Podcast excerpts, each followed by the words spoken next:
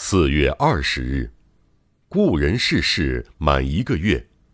镜子祭拜过亡夫以后，傍晚邀请亲戚及亡夫的友人前来，我也列席其中。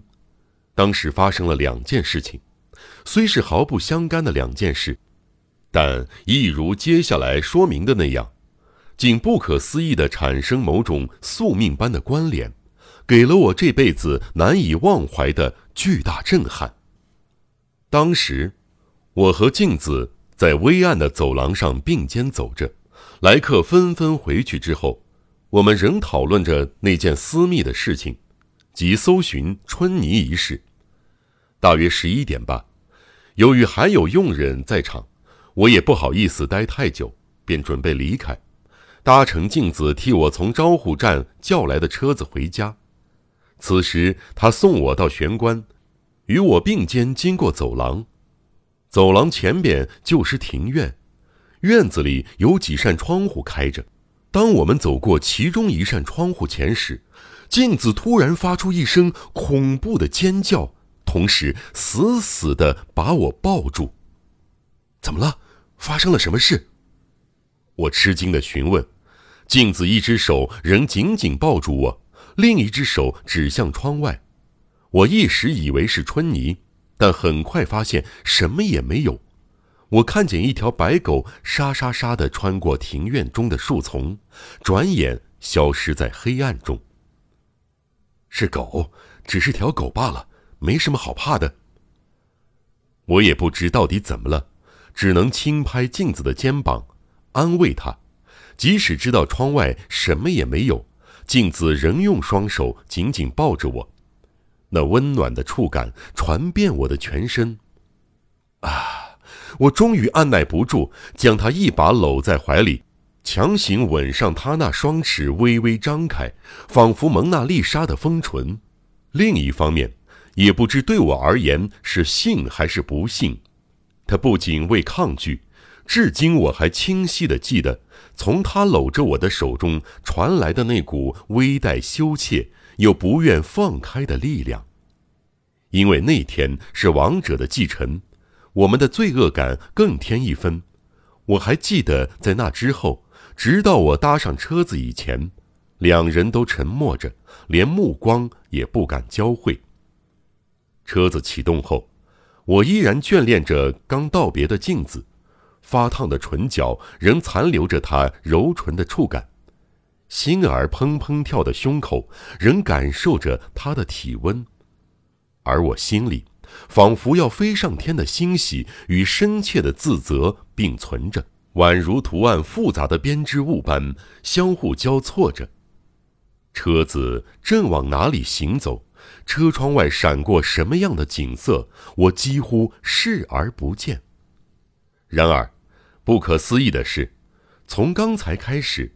一直有样小东西，仿佛落在我的视网膜底。随着车体的摇晃，我不断的想着镜子的事，眼睛只看得到眼前一小段距离内的事物。就在位于视线内的中心点，有个物体不断晃动着，吸引了我所有的注意力。一开始，我只是不堪留意的望着那东西，但突然之间，我的神经似乎被触动了。为什么？为什么我会这么在意？我茫然的思考着，很快就发现了问题的核心答案。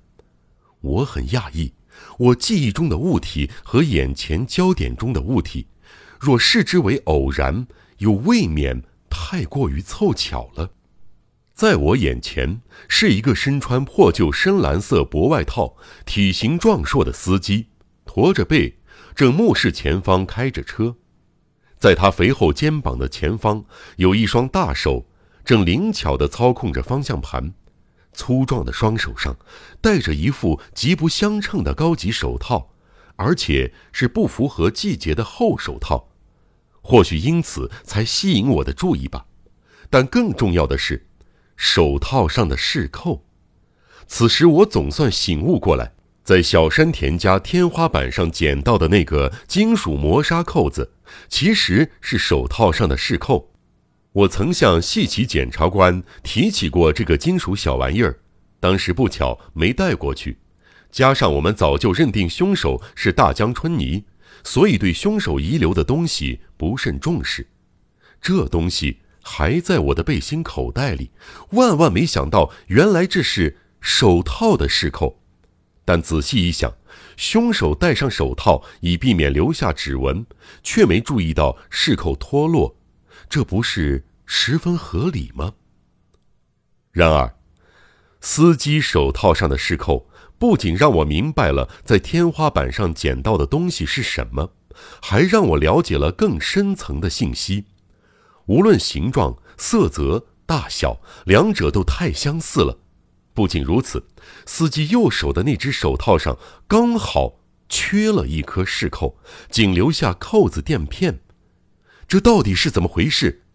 如果我在天花板上捡到的东西与这垫片完全吻合，又代表了什么？喂喂！我突然叫唤司机：“能不能把你的手套借我看看？”司机对我突如其来的要求感到莫名其妙。不过，还是将车速放慢，乖乖取下手套交给我。一看，另一颗仍完好的饰扣表面上雕刻着 “R K B R O S C O” 字样的字母，分毫不差。我越来越惊讶，心里突然涌起一股不可名状的恐怖感。司机把手套交给我以后，毫不在意地继续开车，望着他那壮硕的背影。我大脑里的所有思绪突然被某个妄想牢牢占据。大江春泥，我用司机听得见的音量嘀咕，接着凝视着驾驶座上方小型反光镜中的他。不消说，那只是我愚蠢至极的妄想。司机在镜中的表情丝毫未变，更何况大江春泥也不是模仿罗宾的家伙。车子送我到住处时。我多给了司机一笔钱，问了一些问题。你还记得手套上的饰扣是什么时候掉的吗？呃，饰扣嘛，一开始就不在呀。司机神情奇特，这手套是人家送的，虽然还很新，但扣子掉了，所以不能用了。是刚过世的小山田老爷送我的。小山田老爷。我惊讶的睁大了双眼，连忙又问：“是我们刚离开的那个小山田家的老爷吗？”“呃，是的，那位老爷还活着时，往返公司通常由我接送，算是我的老主顾了。”“你，你是从什么时候开始戴那副手套的？”“他给我的时候天气很冷，所以我看这手套很高级，舍不得用，因为原来的那一副破了。”呃，今天才第一次把它拿出来戴，因为我方向盘时不戴手套容易滑手。请问您为什么要问这个？啊，没什么，只是有点原因。这副手套你愿不愿意让给我？就这样，我花了一笔不小的代价取得了这副手套。回到房间，我将在天花板上捡到的东西拿出来对比，果然一模一样。而且饰扣与手套上的垫片也完全吻合。方才说过，这两件物品的一致性，若要视为偶然，也未免太过凑巧了。大江春泥与小山田六郎都戴过饰扣相同的手套，脱落的饰扣也和垫片完全吻合，这真的是巧合吗？后来。我拿着这副手套到市内一流的银座全屋洋货店，请他们鉴定，得知这手套的手工在国内很罕见，恐怕是英国产的舶来品。同时，也知道 R K B R O S C O 这家兄弟公司在国内并没有分公司。考虑到洋货店老板的说明，以及六郎直到前年九月都在国外出差的事实。我确定六郎才是手套的所有者，天花板上的饰扣应该也是六郎掉的。究竟是怎么回事啊？我抱着头趴在桌上。也就是说，也就是说，我不断的喃喃自语，强迫自己集中注意力思考，苦思冥想，试图寻找一个合理的解释。不久，我脑海里突然浮现一个怪异的想法：山宿町其实是沿于田川建立的细长型小镇，因此小山田府邸自然也与河流相邻。我经常站在小山田家的西式楼房窗户前，眺望于田川。但为什么在此时，这件事儿又仿佛第一次被发现似的，产生新的意义？这新意义又反过来刺激了我。我混沌的脑海中蓦然浮现一个巨大的“幽”字，“幽”的左上部是山宿厅，右上部则是小梅厅。而幽的底部恰好是五七桥。一直以来，我们相信六郎当晚是从幽的右上部离开，走到幽底部的左侧，再次遭到春泥杀害。但我们是否忽视了河流的性质？于田川由幽的上部流向下部。